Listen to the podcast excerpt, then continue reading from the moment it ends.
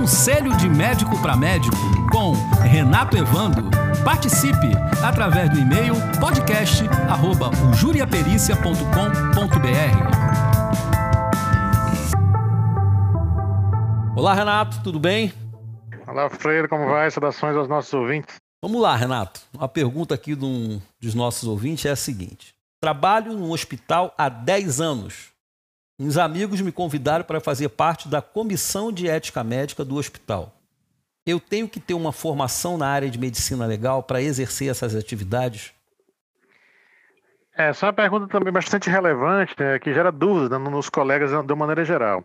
As comissões de ética médica, Alfredo, elas foram criadas né, para exercer o papel de, digamos assim, de representante dos conselhos de medicina dentro de uma instituição de saúde.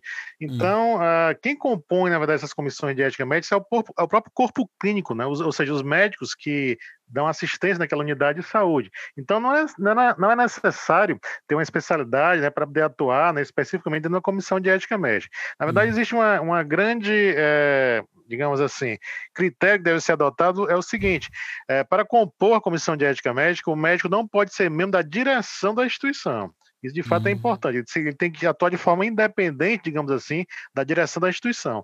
Mas ele deverá ser membro do corpo clínico e é tão importante quanto ele deverá ser eleito, né, pelos membros do corpo clínico, porque existe uma eleição. Ou seja, os colegas eles compõem uma, uma chave que poderá ser composta por três membros uh, efetivos e três membros suplentes e vão ser eleitos pelo próprio corpo clínico da instituição. E a partir daí, essa comissão de ética médica, como eu mencionei, ela vai representar, digamos assim, o próprio conselho de medicina dentro da, daquela instituição de saúde, né? Ela vai exercer, uhum. por exemplo, funções é, educativa, vai orientar os colegas sobre os novos pareceres resoluções que estão sendo publicadas pelos conselhos, é, vai atuar também como uma, uma espécie de fiscalização interna daquela instituição, saber se as condições de trabalho né, estão de fato acontecendo de forma adequada, e também até de maneira investigatória, porque eventualmente poderá acontecer uma denúncia, alguma dúvida, alguma questão ética que poderá acontecer naquela instituição, e essa comissão também poderá instaurar um procedimento inicial, um procedimento preliminar, digamos assim, para verificar se existe, né, de fato, algum tipo de veridicidade naquela, uh, naquela informação, naquela denúncia. Lembrando que a Comissão de Ética Médica ela não pode exercer o papel judicante, só quem poderá fazê-lo é o próprio Conselho Regional. Mas essa comissão ela faz uma verificação inicial e depois encaminha para o CRM apurar com maior profundidade. É, lembrando também, Alfredo, que essa comissão ela tem um mandato, ela é, ela é eleita, né, como eu mencionei, ela tem um mandato, que deverá ser no mínimo de 12 meses e no máximo de 30 meses, tá? Uh, e outra questão também relevante é em relação à obrigatoriedade ou não das instituições de saúde ter a comissão de ética médica. Essa comissão ela é obrigatória nas, nas instituições de saúde, que tem de 31, mais de 31 médicos lá atuando, né? E se tiver menos uhum. de 31, ela é facultativa, ou seja, não é obrigatório ter essa comissão. É, de ética médica, tá?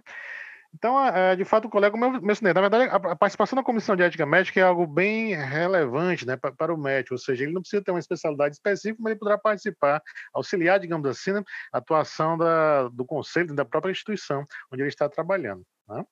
E, Renato, na prática, como que ela é acionada? Como é que funciona isso? São os pacientes que acionam essa comissão? São os médicos que acionam? É a direção que acione? Por exemplo, o cara que está trabalhando lá e ele entrou, foi eleito, está trabalhando dentro da comissão. Como é que é o dia a dia, geralmente, dessas pessoas?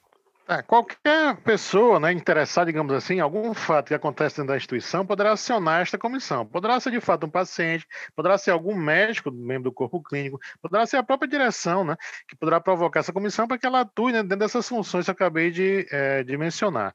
Existem reuniões que são chamadas de ordinárias da comissão, que acontece a cada dois meses, e poderá também acontecer reuniões extraordinárias, que essas vão acontecer em qualquer momento, de acordo com a necessidade que se tenha da instituição. Mas qualquer pessoa poderá provocar convocar a comissão, a partir dela ela vai se reunir e deliberar sobre aquele fato né, que está sendo lá motivo da, digamos assim, da, do que chegou né, ao conhecimento da comissão. Né? Entendi. Renato, muito obrigado pelos esclarecimentos. Grande abraço e até logo, meu amigo. Abraço, Freire. Até a próxima. Abraço aos ouvintes.